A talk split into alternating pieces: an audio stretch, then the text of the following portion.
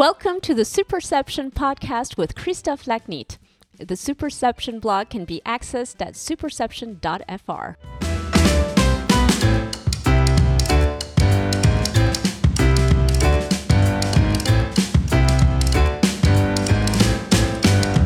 Hello, welcome to this English spoken episode with a French twist of the Superception podcast. Today, my guest is Andy Merrill, partner at Prosek Partners. Founded in 1991, Prosek Partners is a leading independent public relations and financial communications firm. It specializes in providing a full range of communication solutions to financial and professional services companies. Prosek Partners was named 2018 Best PR Company by Financial News Services Private Equity Wire. It has also been named an Inc. 5000 fast growing company for nine consecutive years. A banker by trade, Andy is a strategic financial communications expert. He focuses on transaction communications and issues and crisis management. Andy and I recorded this episode of the Superception podcast in Prosek Partners offices on Madison Avenue in New York City. Our conversation revolves around financial communications in the digital and social age. Good morning, Andy. Thanks for being with us today. Good morning. Happy to be here. So, basically, you, you came into the finance world because this is what you knew from your family. That was kind Correct. of a natural path to, for you to, to take. Correct. I, I grew up in a family. My dad was a banker uh, for the uh, for the Rothschild family, so I grew up around finance. Um, uh, and even though uh, I swore I would never do a job that that made me commute into New York City, having watched my father do it for thirty years, um, here I am. With five or ten years more commuting than than he did, so here I am. Uh, but uh, but no, I was an English major in college, and because I knew finance, I um, uh, I sought a summer internship with a bank. Uh, I did a summer internship with what was then National Westminster Bank, uh, and because of that, uh, got an offer very early in my senior year, and and found myself going into a commercial bank training program. So, how was it for you to, to discover the banking world uh, with regard to what you knew from, from the experience of your father? So uh, I sought a commercial bank training program rather than an investment banking training program because the commercial bank programs were offering extended training in finance, accounting, corporate finance. Uh, so for me, it was a uh, a safer way to get into finance and to continue to learn. Uh, and so I spent the first year uh, taking coursework at the bank and then rotating around the bank into different areas so I could see what there was uh, to offer. And at the end of it, um, we would sit down and have a conversation with uh, with the bank about where we wanted to work, and so ultimately, I ended up working in a uh, a lending group that lent money to large electric and gas utility companies. I was a I was a commercial banker at Bank of New York, meaning I made loans to large uh, publicly traded uh, electric and gas utility companies across the northwestern part of the United States, and I did that for over a decade. Then, uh, not surprisingly, uh, I got bored with lending money to larger electric and gas utility companies, and I resigned from the bank um, to uh, to take another job with a rating agency called uh, called Fitch. And um, at that point, the president of the bank called me up and said, "It's a terrible decision. You're throwing your life away. Uh, you've got a real career here at the bank. Uh, have breakfast with me tomorrow morning, and I'll give you five things that you can do at the bank, and you can pick one." And so I thought, you know, if the president of the bank wants to have breakfast with me, and uh, then I should have breakfast with him and see what he has to say. And so I did. And um, one of the things that he presented me with to do was to run investor relations for the bank. Um, and the reason for that was that the bank was about to launch on a strategic repositioning uh, of the entire platform from uh, a plain commercial bank taking in deposits, lending money to one that was much more focused on fee based services, corporate trust, stock transfer, um, and, and the like. And of course, if you know Bank of New York, um, that is what they are now. They are basically a securities processing bank, largely uh, more of a fee based business, one of the largest providers of, of those businesses. And so, in my three and a half years as head of investor relations. We did 14 acquisitions. We sold our credit card portfolio. We transitioned to a new CEO, and so it was a uh, a, great opportunity for me to do something different and to see how the entire bank was run and managed. I got to spend uh, countless hours with the chairman, CEO, CFO. I got to present to the board, um, and it was uh, you know, a, a, great experience and probably the experience that first exposed me to what I do today, in a way. Of course. Um, and then the other, uh, I guess, important piece of that is um, when I was asked to consider taking that job, I was told to go and meet with um, a consultant called Jim Abernathy. Um, Jim Abernathy at the time was advising the bank on their communications, and I was told to meet with him to learn all about investor relations. And if and if after meeting him, I thought it was a good idea, then I could take the job. So that's when I met Jim, uh, who, as you probably know, is yeah. is you know really one of the founders of the strategic financial communications business. And so uh, we've been friends ever since. Uh, but that was a significant meeting for me. So, did you become uh, an investment banker at UBS after that uh, stance? After that, uh, yeah. So, and I should say too, um, uh, I also was able to get my MBA at Columbia University through through the Bank of New York. So, um, at the point at which I decided to leave Bank of New York ultimately after three and a half years of doing the investor relations job. Um, I was leaving with an MBA. Um, I was leaving with now the experience in investor relations as well as commercial lending. And, and what prompted me to leave uh, was that my former uh, my former boss in the energy team was leaving the Bank of New York to join UBS to start an energy group. Um, and he called me up and said, you know, I'd love to get the band back together, have you come over to UBS. Uh, your clients still like you. You know, you can still cover the same part of the country, but um, we can be investment bankers. And so I thought, well, that that that makes sense. I've done the commercial banking. I've now done investor relations and gotten introduced to the the sell side and the buy side. And so the next piece would be the investment banking piece. And also with a lot of disruption in the energy market.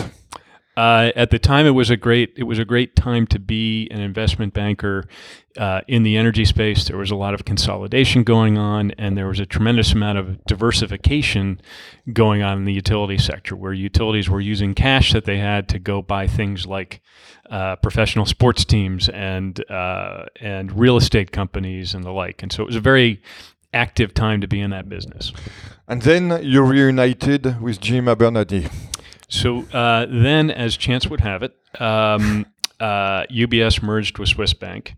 My team grew from 20 people to 40 people overnight, and it was very clear to me that they didn't need 40 people in the global energy team, and so. Um, uh, I had the good fortune to um, raise my hand, to get a get a severance package and and get laid off uh, from UBS. And uh, I picked up the phone and I called Jim Abernathy and I said, uh, "This, you know, guess what? I'm I'm I'm ready to do this thing that we talked about."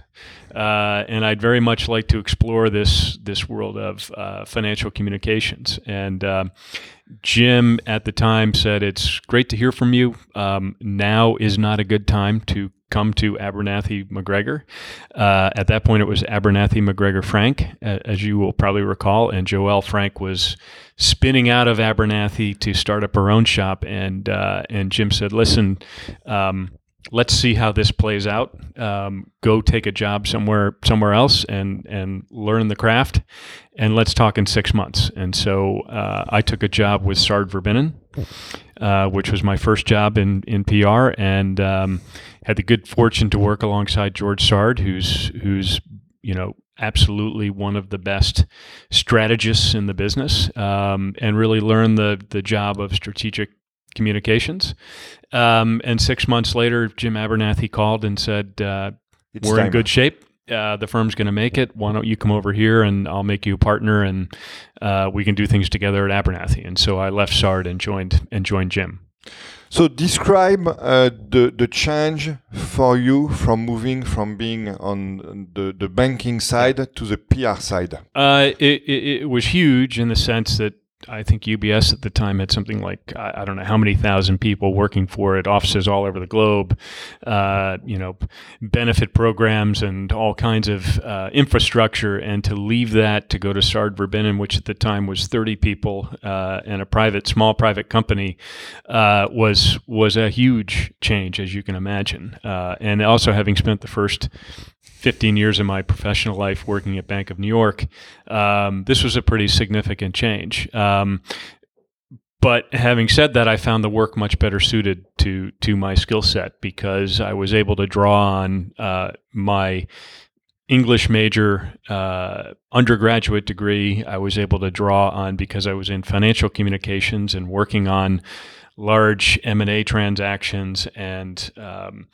uh, crisis situations and issues management for publicly traded companies, I was also able to draw upon my MBA. And because I had actually been a banker, um, I was able to sit across the table from uh, investment bankers and bankers that were working on these transactions and, and be have, credible and have a certain degree of credibility. And so, uh, it it just occurred to me that perhaps I'd actually found the career I was destined for. yeah, the most comprehensive. Absolutely. Absolutely. So then you moved to Edelman. So uh, I worked for Abernathy MacGregor um, and uh, worked with Jim on uh, the firm's acquisition by Havas. Uh, I worked on a number of um, sort of incredible uh, transactions at the time. I did the Vivendi Seagram Canal Plus deal. Uh, I worked on some major sort of headline grabbing crises um, and really learned the trade and had the opportunity to work on some really unusual situations. Um, and uh, right after 9 11, uh, um, the business that we had been in for obvious reasons uh, became very quiet um, for everybody. Um, and uh, our business at Abernathy began to level off. Um, and it was about that time that Richard Edelman called me up and said uh, that he would. He had this idea of creating a financial, a strategic financial boutique within Edelman. So if you could create an Abernathy MacGregor, but within Edelman, uh, that was sort of what he was trying to create. And uh, he offered me the opportunity to run it uh, on the global basis. And uh, I thought that seemed uh, that seemed attractive because I'd always wanted to build and run something. Uh, so you had about 30 people in the team. I had about 30 people um, located in New York, Chicago, San Francisco, London, uh, and Asia. Uh, so I had a global team, uh, and you know I had the office right next to Richard. And um, you know if you if you know and have met Richard, he is one of the most uh, energetic, enthusiastic, um, driven people I've ever met. Uh, Richard gets out of bed every morning and thinks to himself, "How can I, how can I do this business better?" And so uh, I was constantly being grabbed by Richard to go to meetings, to go meet people, to to do different things, and it was it was great. opportunities to learn and, uh, and get uh, to do new things. Learn and do new things, and then together, um, we we really, I think, did what he set out to do. We worked on uh, a number of significant M and A transactions, and uh, uh, we significantly raised the visibility of Edelman and the credibility credibility of Edelman in the strategic financial space. Um, ultimately, um, what two things ultimately what made me move on from Edelman to Finsbury uh, was that I felt the the the financial platform at Edelman in order to go from where we'd taken it to to that next level to the point where it could really compete with the global financial boutiques in that space that that uh, that we really needed to stand it up as a separate standalone Edelman company. Um, and for for a variety of reasons mostly structural. Um, it was not something that Richard could or necessarily wanted to do. Um, and at the same time, Finsbury had approached me to say that um, they very much wanted to um, have a U.S. platform, which they didn't have at the time. They, Yeah, they were they were a very European-based company at the time. They're a European-based company, part of WPP. Um, their partner in the U.S. for transactions was Robinson Lerer Montgomery, and so um, they approached me with the idea of basically starting and building and running as their U.S. CEO a U.S. operation, which having sort of moved from learned the craft from George and Jim and uh, worked within a larger organization, then had a taste of what it was like to run something, but within a much larger agency. Um, the idea of a much more entrepreneurial opportunity to literally start a platform from scratch Made a lot of sense. uh, made a lot of sense and seemed, and at the same time, um, uh, because I'm cautious by nature and because I had three kids and a mortgage and uh, a couple of tuitions to pay at the time, the, the notion of starting that entrepreneurial venture underneath the wing and the infrastructure of a large publicly traded firm like WPP made a lot of sense to me. And so, and so I, I hopped to Finsbury. Um, and uh, and we created ultimately we created roughly a 15 person uh, U.S. operation that um, you know was generating you know significant revenue and profitability on its own. and finally, you merged with Robinson Lerer Montgomery. So we got to, interestingly, we got to the point where, uh, as I said, I had about 15 people. We had about 30 clients. And I said to uh, Roland Rudd at Finsbury, um, you know, we've built this platform, we've established a brand, we're competing pretty effectively with the boutiques, but to go to go to that next level, um, we really need to go out. I, I need some capital to go out and hire some additional partners because I can't be the only partner uh, working on 30 accounts. Um, and the answer that came back, and this is, I think, being part of a publicly traded holding company as opposed to a private agency, was uh, if you're going to do that, that that investment has to be made from from you, not from us. Um, and at the time, I didn't I didn't really see how to do that without compromising somehow um, the team I'd built. Um, because the only way I was going to hire a partner from a from a Brunswick, for example, was to um, was to spend significant money, um, and and the return on that capital probably wouldn't happen for 12 to 18 months by the time that person got out from underneath non-competes, got themselves established, and so uh, I was struggling with um, whether or not I needed to grow or whether or not I needed to just keep the platform small and push as much revenue and profit through that platform as I could. And about that time, uh, Walter Montgomery approached me and said, "Listen, um, we have a challenge because while we're a very large firm, um, we are not global, um, and we're not doing much of the strategic." work that you're doing the higher margin strategic work m&a crisis that sort of thing um, and i'm getting a lot of pressure from martin sorrell to to build that platform he said at the same time i understand you need partners to grow your platform. Um, why don't we talk about putting these two things together? And so uh, we met, we had breakfast. I thought that made a lot of sense. A lot of your life revolves around breakfast. a lot of it does, unfortunately. Uh, unfortunately for my waistline. Uh, and so I, I flew to London and I presented the concept to Roland, and uh, he was enthusiastic about it. And we presented it to Martin Sorrell, and he was enthusiastic about it. And um, uh, so we set about putting the two platforms together, and um, well, the opportunity existed to um, potentially run the larger platform. Um, as I thought about it, the sort of the challenges of building building something within that larger publicly traded agency holding company model was, you know, was a was a challenge that um, you know, I, I think I'd learned a lot about the limitations that can be put on you running a business within that larger agency holding company, just in terms of the flexibility to invest uh, and and grow the business. And uh, it was about that time that um, uh, I heard from Declan Kelly at uh, at Teneo.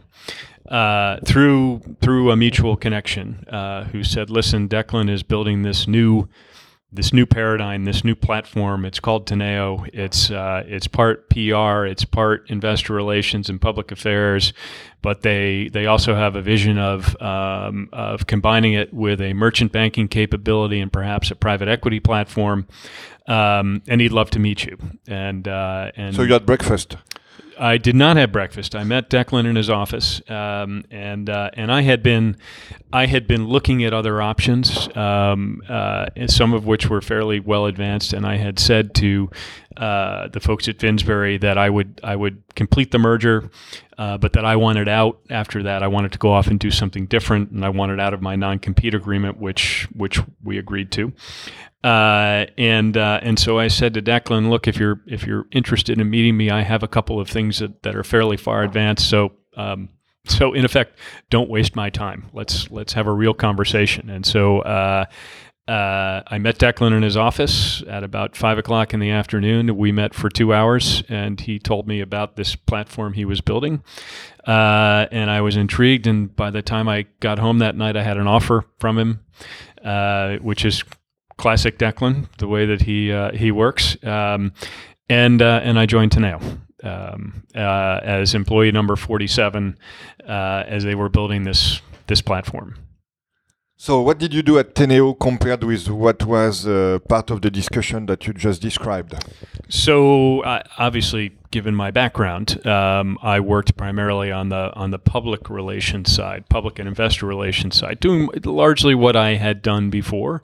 Um, uh, I ended up sort of running several of the larger the larger accounts. Um, you know, Teneo, as you know, the model at Teneo is to is to enter through the CEO's office or the board, uh, and then kind of move move down through the organization. And so we tended to work on um, uh, sort of bigger critical mandates that were a priority for the for the C-suite in our clients. Um, and so my job was to run several of those uh, bigger client relationships for them, which typically consisted of of multiple work streams. Um, and my job was to keep those work streams running on time. My job was to, in effect, back Declan and Paul Keary, um, who who tended to be the point people on each of those relationships, uh, the primary contact with the CEO or the board. Uh, but if they couldn't be available, my job was to be that that contact, and so um, my job effectively was managing those accounts, but also then bringing those other pieces of the firm, uh, which in Teneo's case ended up being basically 12 separate businesses, uh, but looking for opportunities to bring those other businesses to our clients. Synergies. Yes, exactly. Exactly. And then you decided to come and work here for the iconic Jennifer Prosek. I did. I was did. maybe not yet iconic at the time. I don't know. Well, uh, no. Listen, Jen. Jen is someone I had known for at that point over a decade. So when I was building Finsbury, um, and I was building uh, a fairly significant presence in the uh, alternative asset space, hedge fund, private equity space, which Jen was also doing it at the same time. Uh, I got a phone call one day uh, at Finsbury uh, from this nice young lady who introduced herself as Jen Prosek, and she said, "Look, you don't you don't know me, but every time I go into the lobby of a hedge fund for a pitch, I see your name in the book." Before me, um, and we just need to meet each other because we're obviously competing, and you know you're winning a fair amount, and I want to know I want to know who you are, and so we met, uh, and that's kind of classic Jen, um, the way that she has built this business very successfully, the way that she's built a network, um, the way that ultimately she's hired people like me is she just kind of has this way of getting in touch and bringing you kind of into her her uh, universe, and so uh, Jen and I for over close to a decade, simply met as friends, professional friends, um, uh, sharing ideas about how to grow the business, where the business was going. Um, and she had always, in, in sort of a uh, understated way, said, you know, if you ever if you ever wanted to do something different, I'd be very interested in exploring doing something something together. And so, uh, after five years at at Teneo, um, I had made a decision that I that perhaps I wanted to kind of go back to the more traditional firm type structure that I had been with. And, and independent. Uh, and uh, and I called up Jen and I said, um, let's just say I was willing to consider this thing we've been talking about for the last five years or so. Um, you know, what would that look like? And she said, well, you tell me what it has to look like. And so I did, and uh, the rest is history. So this is a perfect transition, Andy, to, to, to the next chapter of our conversation. We, we are going to discuss uh, financial communications in the in the digital and social age. Uh, we are going to mainly discuss three types of uh, Mhm. protagonists of financial communication: regulators, banks and financial institutions, and public and private companies. Which is obviously the, the, the one we are going to focus on. Correct. But let's first talk about regulators. Um, they always demand more transparency and, and more security. How, in, in your view, is this compatible with the unregulated and largely unmanaged practices of social media use? Well, I'm, I mean, I think, look, the, the, the regulators, I think, are always maybe a little bit one step behind um, some of these evolutionary trends. And so I think that's where we find ourselves today, which is um, the reality is that social and digital media are here to stay. The reality is that companies are increasingly um, becoming adapters of these social and digital platforms, whether it's Twitter, Facebook, LinkedIn, um, you know, y- you name it. Um, and corporations are asking themselves, um, how can I use these platforms to communicate? And indeed, we spend a fair amount of our time advising them on how to use these platforms to to amplify um, their messages and communicate more directly with people. And so, uh, I think you know ultimately the regulators um, will keep pace with with uh, with the pace of change in digital and social media. Um, I, we've seen a, a perfect example, which uh, not to get ahead of ourselves, but um, you know Tesla uh, ha- has Yeah, been We are going news. to discuss that absolutely. Yeah, uh, and so I think that we can talk about that, but that that's a, a very good test case Yeah. of when the world of social media runs smack up against SEC regulation. Yeah, we're going to talk about that. Yep. So, uh, how do you advise companies, your your clients Right. specifically, to manage this conundrum between, as you said, the regulators, which are a little bit Right. uh, step behind, and the social media, who are not waiting on anyone to move forward? Um, you know, we we well.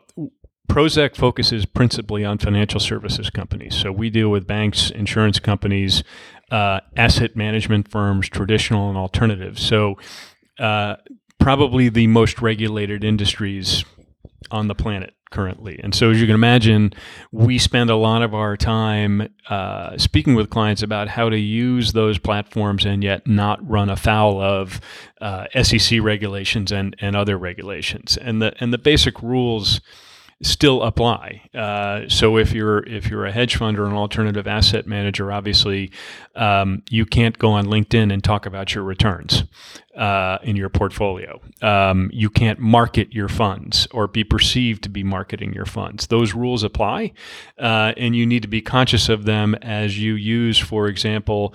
LinkedIn to amplify a press release or a piece of um, uh, of proprietary thought leadership and content that you might have generated uh, as a client. At the same time, th- those channels are very powerful channels for getting your message out. And one of the things that we say about financial services companies in particular is is uh, and it's a phrase that Jen has coined is we, we view them as the emerging market of marketing, which is to say that most of these firms did not proactively need to or want to market or talk about themselves. And in in the post financial crisis world, as many of these institutions have rebuilt themselves, there has been the need to become more proactive as opposed to defensive in your communication strategy. And so as they've gone into this world of more proactive communications, they've had to deal with the challenges of communicating in a highly regulated world. And so indeed we spend a fair amount of our time talking about that with our clients.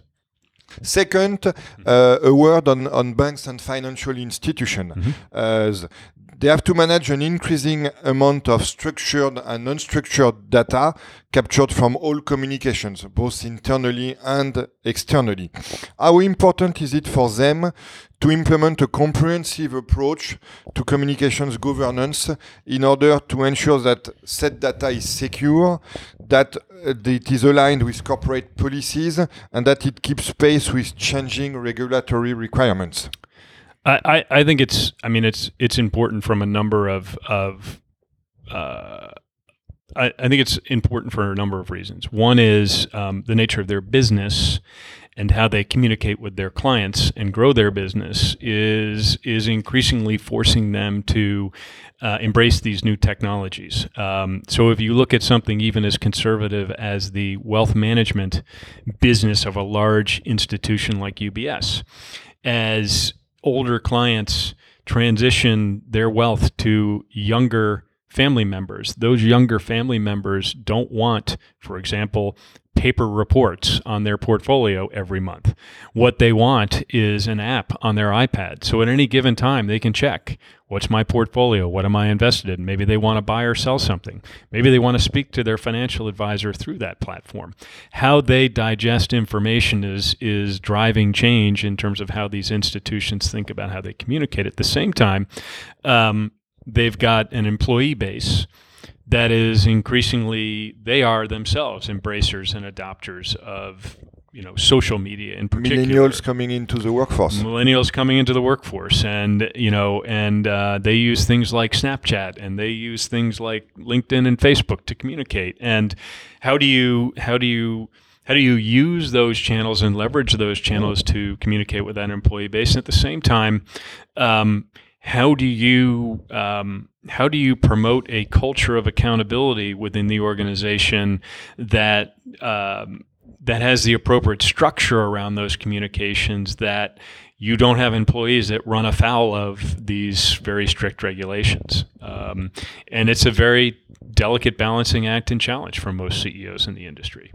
So how do you help them manage this challenge? Well I mean I think in terms of um, you know of of um, social media and how they manage that internally, I think, um, and even frankly, um, cybersecurity, which of course is wrapped up in all of this, as these companies are large data providers uh, and have a lot of personal information, financial information, personal information on clients. Um, a lot of it comes down to culture.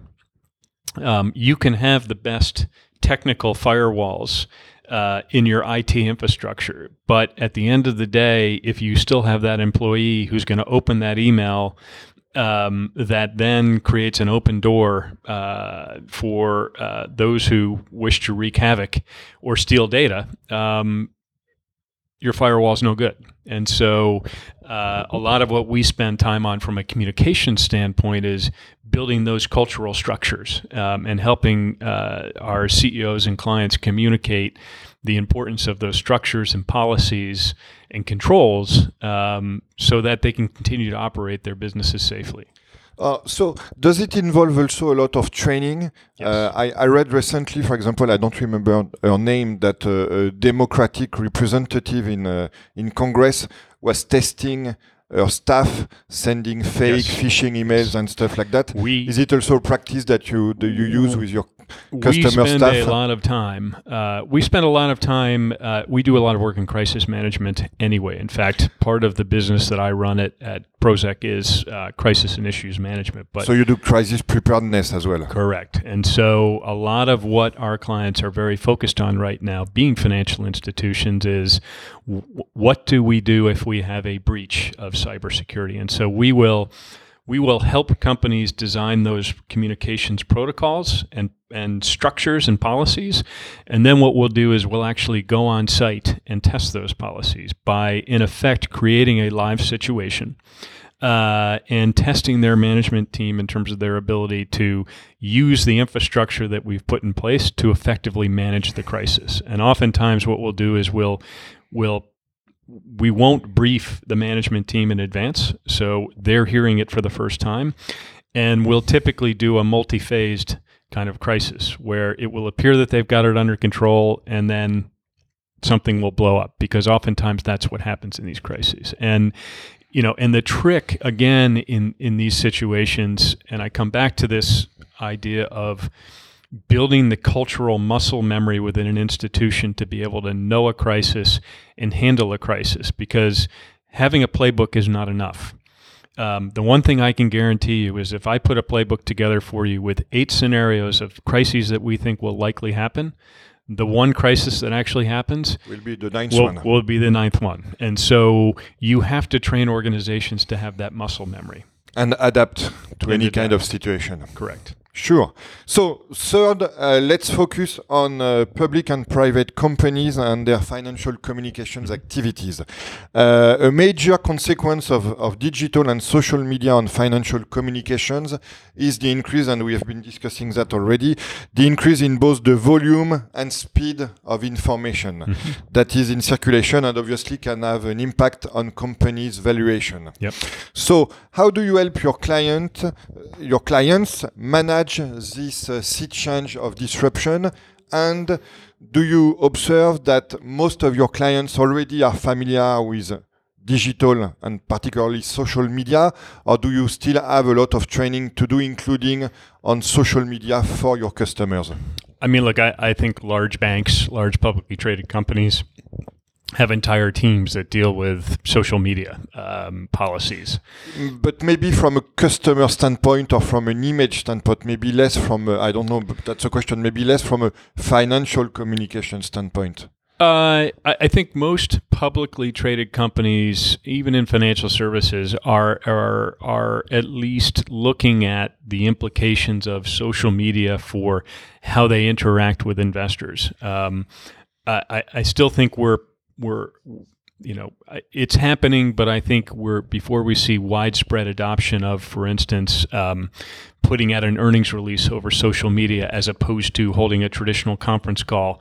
Uh, we're, we're probably still quite a ways away from that, but um, CEOs with Twitter accounts, um, not so far away. Uh, we're, in fact, we're seeing that. Uh, I think what's going on in in uh, in Washington uh, with a uh, with a commander in chief who uses Twitter almost exclusively to communicate. I think it's changed the way that people look at social media in general. That particular channel, uh, and so uh, I I think companies are looking at all of that now. I think when you get down to the alternative asset management uh, business, um, even the larger uh, asset management hedge funds, private equity firms are are probably behind those publicly traded financial institutions in terms of a just in terms of thinking about proactive communications, uh, and then b thinking about social media within the context of proactive communications. And and really, our clients kind of run the spectrum to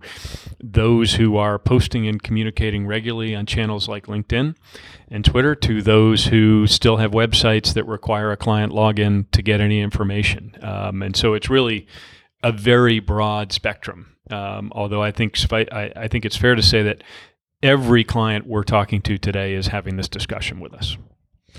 We also see that there is a strong convergence between paid, earned, and owned media. And, and one of the results of that convergence is the uh, convergence between PR and marketing. Yep. So, does it change the way you work internally within uh, Prosek Yep. partners and also with your clients' teams?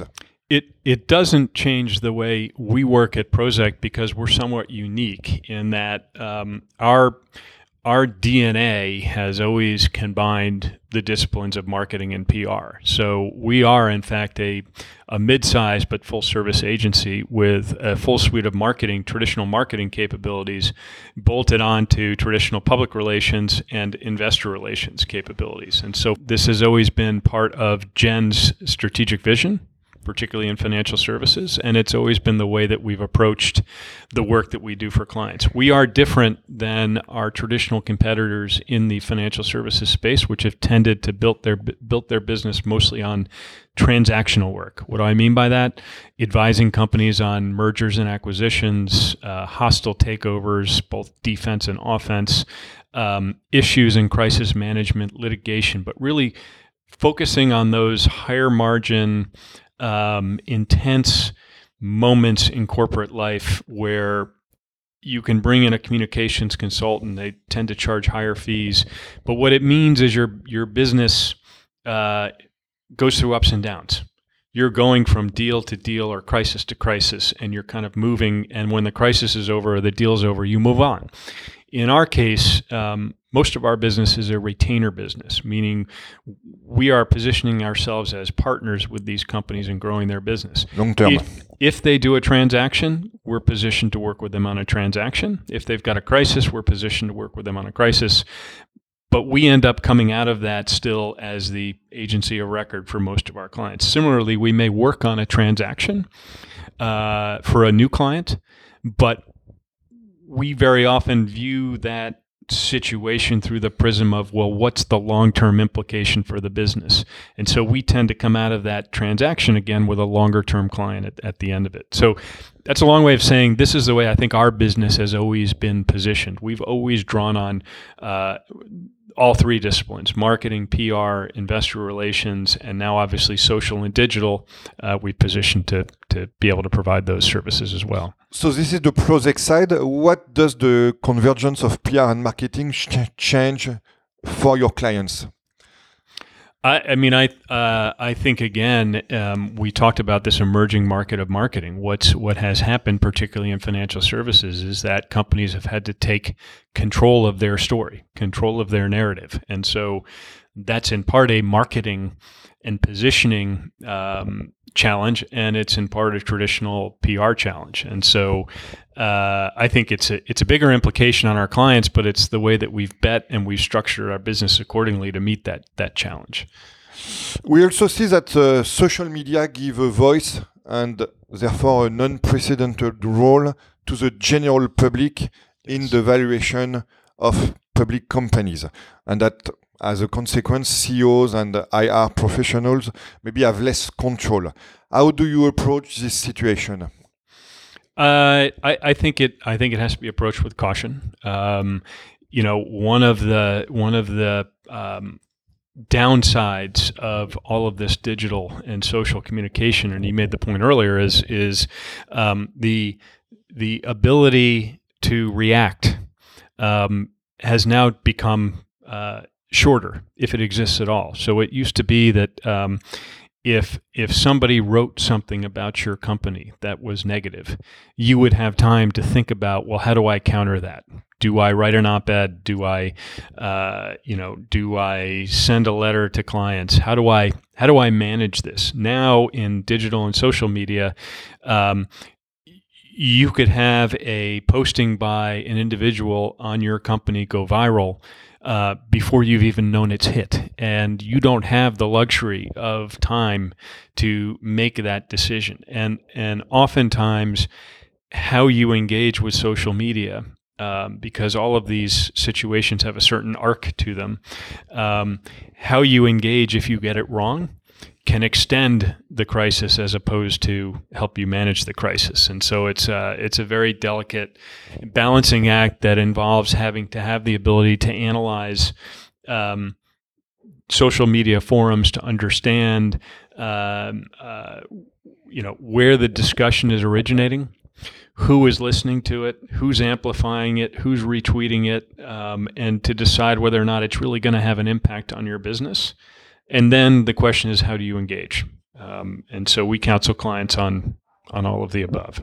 So let's take a concrete example, Andy, that we we, we mentioned earlier, uh, Elon Musk. Mm-hmm. So uh, just to recap for our listeners, because the, our episode is going to be uh, broadcasted a, a, few weeks after yep. we are recording it today. So first, uh, Elon announced on Twitter that he was considering taking Tesla private and had secured the financing. Then uh, he gave an interview to the New York Times uh, that may have been intended to elicit sympathy. He was, uh, for example, talking about how much he has given to the job, but uh, had a negative impact on Tesla share price. The company saw nearly $8 billion in value erased over a week. So, what's your uh, outlook on uh, on this situation and the kind of communication that Elon Musk has chosen sure. to apply? So, so there's a lot to unpack here. Uh, I think first is um, uh, communicating via Twitter um, corporate news. Um, from a pure regulation FD standpoint, full disclosure, um, Twitter is potentially a, a, useful and powerful channel to broadly distribute corporate news, which at the end of the day is the goal of Reg FD. So all investors get news at the same time. So interestingly, um, if in fact he was trying to communicate significant corporate news, the use of Twitter in and of itself was not necessarily bad. In fact, it might actually be quite an effective way to achieve the goals of Reg FD, which is full and broad disclosure. The issue uh, with what he tweeted was when he said he had a fully financed deal. Um, and the, by the way, he's under investigation. And by, by the, the way, now. he's under investigation by the SEC. Not not because he communicated that information to a discrete audience, but because so far um, there seems to be some question about whether or not he in fact had secured financing. And in fact, the shares moved. Initially, the shares moved, moved quite up. significantly yes. up uh, because part of his message was one of valuation uh, and what he had gotten that fully financed offer on to go private, uh, which and a valuation. down when they started to be doubts. And, and then he the ran this, and then he had this interview worse. with the yeah. with the New York Times, and you know, um, one of the fascinating parts about my job, I think, um, is that you you get to see CEOs and boards at their most human times, vulnerable, um, and uh, and this was a human moment, I think, for him in terms of what he was trying to convey. I mean, only he will know what he was trying to convey, or or his team will know what he was trying to convey through that through that discussion with the New York Times. But clearly, what it did was it unsettled his investors, uh, and so again. Um, uh, you know, if I back up and I think about what, um, why I chose this profession over investment banking, what I think is fascinating about what we do, while investment banking in many ways has become more of a commodity, what we do in PR has become much more strategic and has much more of an impact now, true impact on valuation, as can be seen by this by this example. The you know what is communicated, how is how it's communicated, and how it's interpreted by the market can have real and lasting effect on valuation, which is why what we do is so important.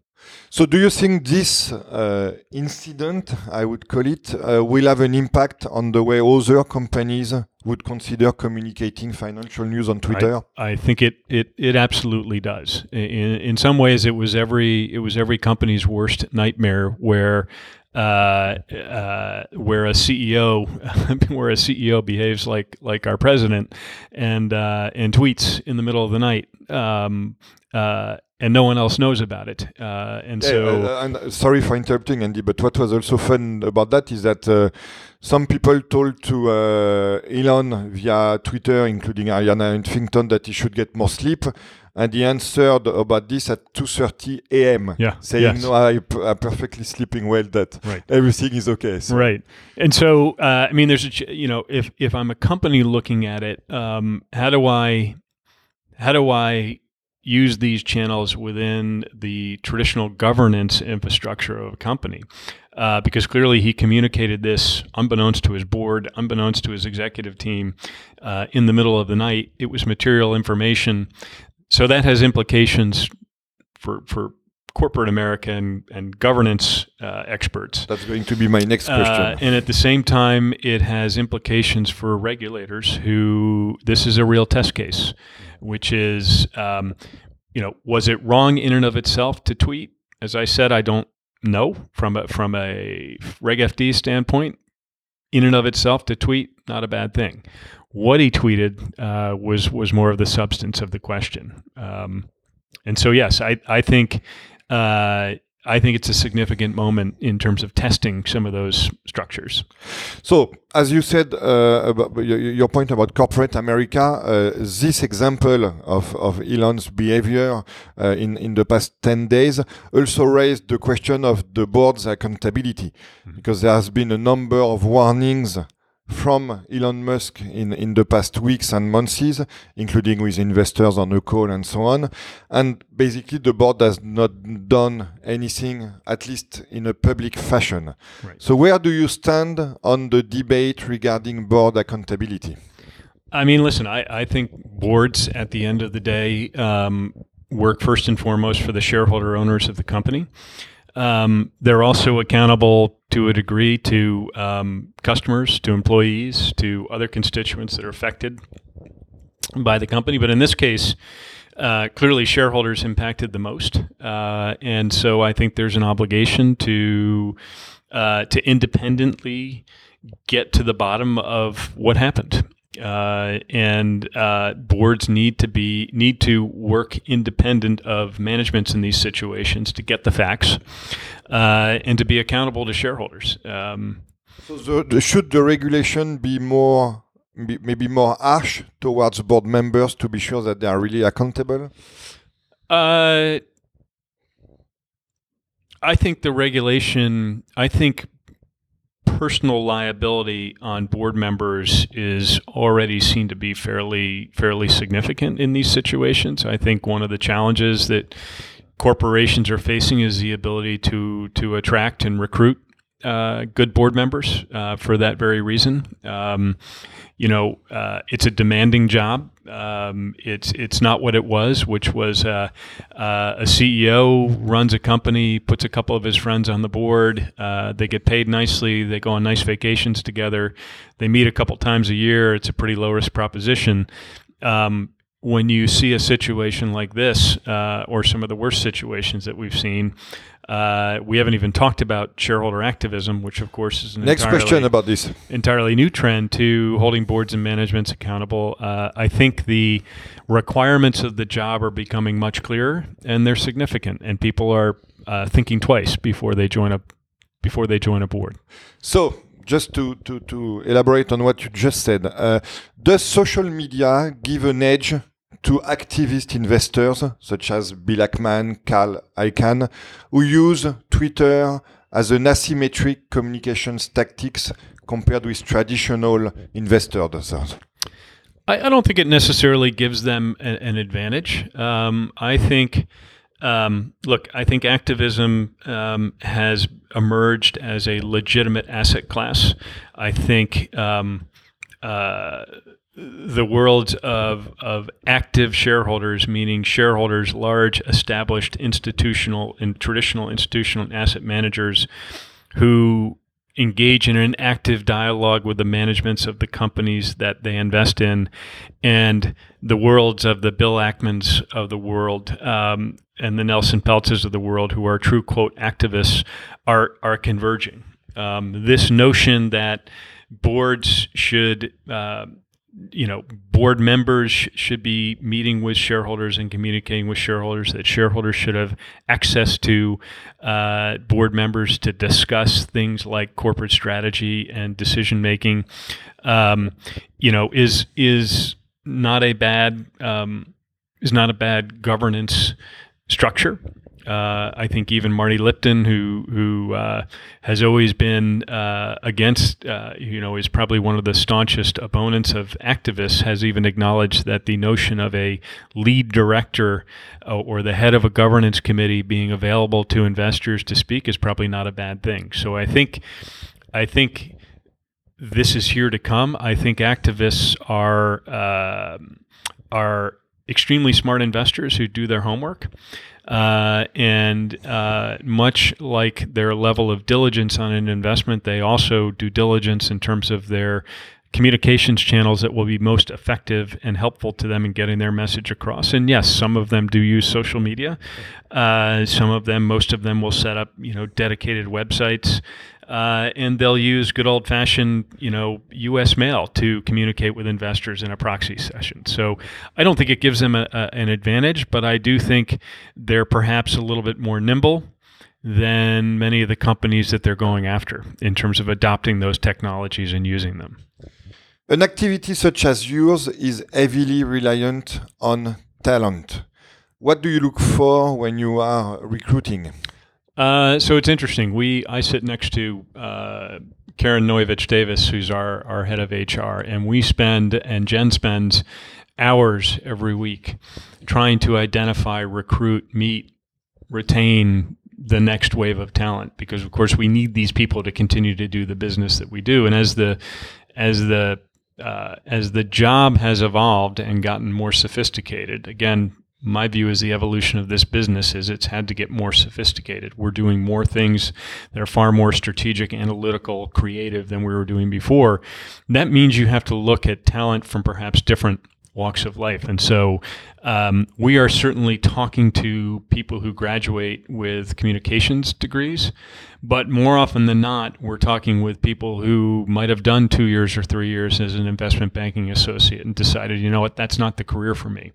Um, we have an entire program where we bring in law school students uh, to talk to them about what we do because maybe after two or three years of law school they decide they don't want to go to a big firm or they don't want to practice law individually and yet as an academic discipline they're you know they've got something quite valuable to what we do. And so we are casting a far wider net in terms of um, you know talking to former bankers former lawyers former consultants um, you know and i think we are increasingly all competing for that same talent pool and, and yourself, Andy, as a manager, what are the qualities you're looking for in a, in a new recruit? Uh, well, I, am I'm somewhat biased, having gone to a, a liberal arts uh, school, but I think uh, foundationally, a liberal arts education is the best education for this business. So much of what we do in this business, and certainly the area that I that I work in, transactions and, and crisis and issues, comes down to common sense. Uh, and so I think I look for candidates that first and foremost are are well-rounded uh, well educated, articulate. Um, they have an ability to write and obviously communicate effectively. Um, if they have financial acumen, that's a plus. Uh, but you don't need to have an MBA to, to do what we do. Although increasingly, it's becoming a nice a nice plus. Um, and I and I think the professional experience, and I'm I'm sort of a good example of that, uh, can be can be fairly diverse. Um, I look at kind of the the full makeup of the experiences that an individual has had and that they bring to the table. And that might have involved, in some cases, um, two or three years of in-house corporate communications, a couple years of agency experience. Maybe they've worked for a startup, uh, and so uh, much like my own career, I look at what that resume tells me in terms of of sort of the total career experience this individual brings to the table and how those disciplines can be applied to what we do. So, Andy, uh, the, the Superception podcast final question is always linked to the current news. Mm -hmm. When we are recording this interview, uh, it happens to be that uh, a few days earlier, President Trump asked the SEC to study allowing public companies to move to a six month reporting calendar uh, instead of the current quarterly schedule. So, what's your opinion in this debate? Uh, I, I, think it's evolving. Um, you know, as a as a former head of investor relations, um, I understand the value and importance of communicating on a quarterly and and in fact the, the, on a quarterly basis to investors and the reality is that the job of an investor relations uh, head is to communicate with investors really on a daily basis um, it's simply quarterly that you report performance and update on performance but but obviously uh, a lot of what I did in that job every single day was to talk to our institutional shareholders and answer their questions that they had about about the company. Um, so I think the balance is um, you know, do, what do you give up in terms of transparency uh, on the direction of the business? Um, and what's the trade-off in terms of what I think the the objective of this debate would be in the first place, which is to get people to focus less on quarterly results and more on the long-term direction of a company. Um, and that's obviously that's been a debate for almost as long as I've been in this business, which is um, do shareholders hold managements accountable for the next quarterly earnings release, and do managements run their business that way? Meaning, uh, is it driving the right decision making in terms of corporate managements on making long term investments in the business? And uh, and I think there's probably some happy middle ground to get to in there where you don't so compromise transparency uh, but at the same time, you you perhaps give management a little more room um, uh, to manage their business for the long term. I I I, I think perhaps a, a, broader trend that we're going to see that's maybe linked to this is uh, more companies going private and not holding themselves accountable to regulatory reporting requirements. Um, they're expensive, they're time consuming, they're distracting. Um, to run yourself on a private basis and be able to make investment decisions um, without that scrutiny uh, and to manage your business more for the long term is is something that I think most managements wish they could do, frankly. But to the point that you just made before, uh, I know that some heavyweights such as Warren Buffett and Jamie Dimon have suggested that companies stop quarterly guidance but maintain quarterly reporting. Right. So maybe this is kind of the compromise that you were. I think maybe that's probably the compromise. Um, you know, it's it. Um, the, I think the job of running a large, pub, large publicly traded company is is harder than it's ever been. I think CEOs are being held accountable in ways that they never have been. I think the average life expectancy of a corporate CEO is probably down to five years. Um, you know, whereas it used to be a job for for life, uh, and uh, and that's a tough position to be in. And so uh, I very much understand and appreciate um, I think where where CEOs like you know Jamie Dimon are coming from in terms of uh, appreciating the value of transparency and the need to communicate openly and transparency, but at the same time wanting the discretion to run their business and make some of those decisions on a more informed, longer term basis. So I think indeed that's a very fitting conclusion for our discussion, which was trying to mix financial communication and, and business. And uh, thanks again for taking part in uh, in this podcast episode. Thank you. Thank you for listening to this episode of the Superception podcast. The Superception blog can be accessed at superception.fr.